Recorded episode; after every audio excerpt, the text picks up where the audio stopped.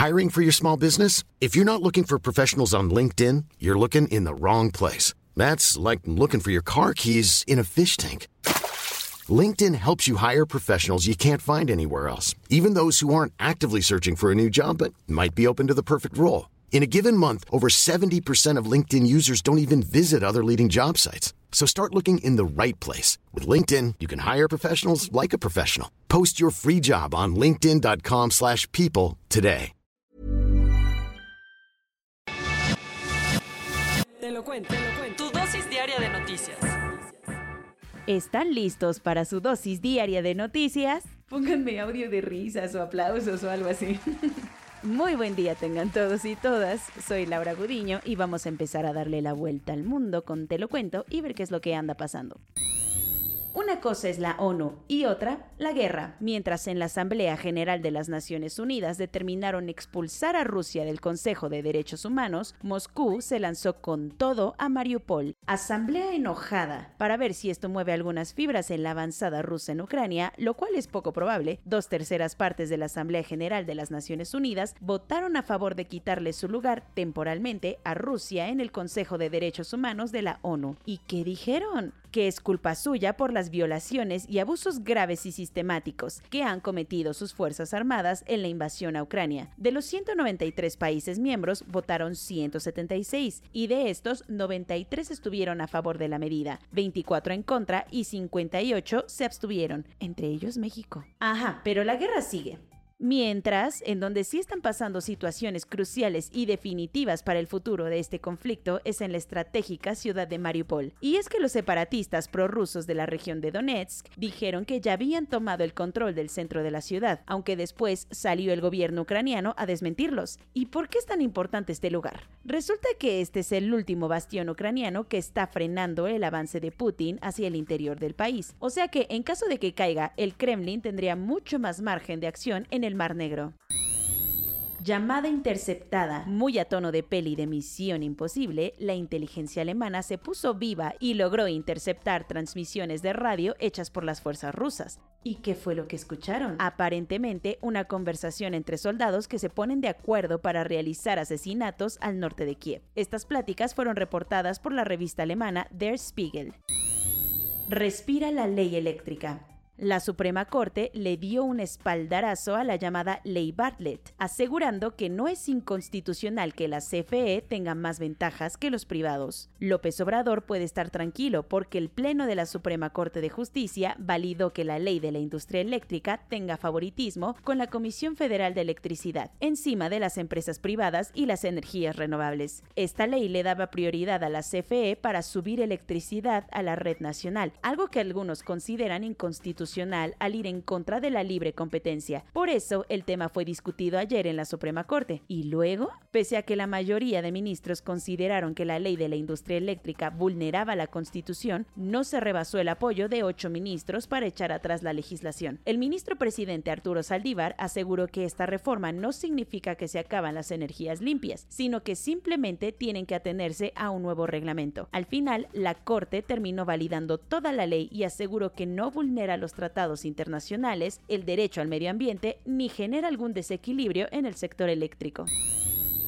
Se cerró la contienda. Marie Le Pen, la archirrival de extrema derecha de Emmanuel Macron en las presidenciales francesas, le está pisando los talones en las preferencias de voto. En la recta final de la campaña electoral en Francia, las cosas se pusieron bastante interesantes. Como recordarás, allá elegirán a su nuevo presidente o presidenta este domingo 10 de abril, y de una lista de 12 candidatos, quienes se perfilan para dar la batalla final son Emmanuel Macron y Marie Le Pen. Según los últimos sondeos, el actual mandatario francés no la tiene tan fácil como lo anticipaba, ya que su opositora ha hecho méritos para acaparar la atención de más de uno, cerrando los números entre ambos. Imagina que para principios de marzo tenían 16 puntos de diferencia y ahora, según el sondeo de Le Monde, están a 5. De acuerdo con las 12.600 personas encuestadas, Emmanuel sí ganará la primera vuelta con un 26.5% de votos, seguido de Le Pen con un 21.5%. No está de más decirte que Jean-Luc Mélenchon, de extrema izquierda, va abriéndose poquito a poquito, paso en la boleta, ya que ocupa actualmente el tercer lugar en las encuestas.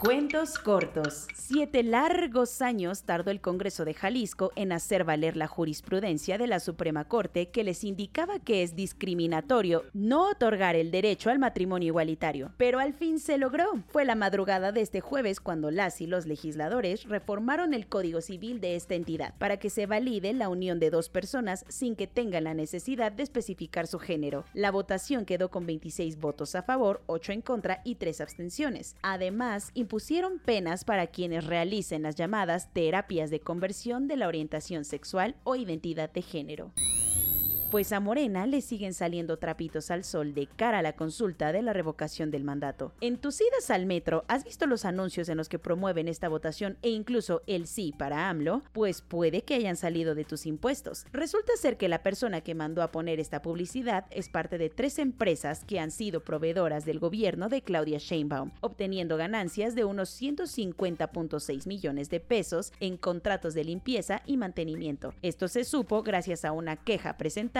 por la oposición ante el INE. La mañana inició accidentada en la Ciudad de México, pues un camión de transporte público se estrelló contra un metrobús de dos pisos que circulaba en su carril confinado sobre el Paseo de la Reforma, a la altura del circuito Gandhi. El percance no fue menor, porque 90 personas resultaron lesionadas, de las cuales 60 tuvieron que ser trasladadas a hospitales cercanos, mientras que el resto recibieron atención médica en el lugar. Las autoridades informaron que el chofer del camión sufrió heridas graves y se encuentra en un hospital en calidad de detenido. Es probable que la justicia nunca llegará para el periodista Jamal Khashoggi, quien fue encontrado sin vida en 2018 dentro del consulado de Arabia Saudita en Estambul y que a ojos del mundo fue víctima de agentes del gobierno saudí. Resulta ser que en una decisión criticadísima por grupos defensores de derechos humanos, un tribunal en Turquía determinó suspender el juicio para enviar el caso de los 26 acusados a Arabia Saudita, que terminará siendo juez y parte. Obviamente que todo mundo teme que esto se preste al encubrimiento e impunidad. Hay conflictos que están en la lupa del mundo y otros que, a pesar de llevar años cobrando la vida de inocentes, poco o nada son visibilizados. Este es el caso de la guerra civil en Yemen, país que está inmerso en esta desde hace años. Los principales implicados han sido Arabia Saudita y los Emiratos Árabes Unidos. Ahora, en un afán por intentar calmar las cosas y que todo mundo esté contento, el presidente yemení exiliado Abd Rabu Mansur al-Hadi decidió hacerse a un lado y transferir sus poderes a un consejo que busca buscará negociar con los hutíes, el grupo rebelde chiita que está respaldado por Irán. La jueza Ketanji Brown Jackson se convirtió en la primera mujer negra en tener un asiento en la Suprema Corte de los Estados Unidos. La candidata nominada por Joe Biden pudo superar el obstáculo del proceso de aprobación del Senado para hacerse del puesto como jueza del órgano judicial más importante en el país. Tras largas discusiones, la votación terminó con 53 votos a favor y 47 en contra. Todos los demócratas le dieron el sí, mientras que los republicanos Mitt Romney de Utah y Lisa Murkowski de Alaska y Susan Collins de Maine rompieron la frontera bipartidista para alcanzar el nombramiento. Soy Laura Udiño y esa fue su última dosis diaria de noticias de esta semana. Que tengan un excelente fin y nos vemos el lunes aquí en su podcast informativo favorito. Te lo cuento.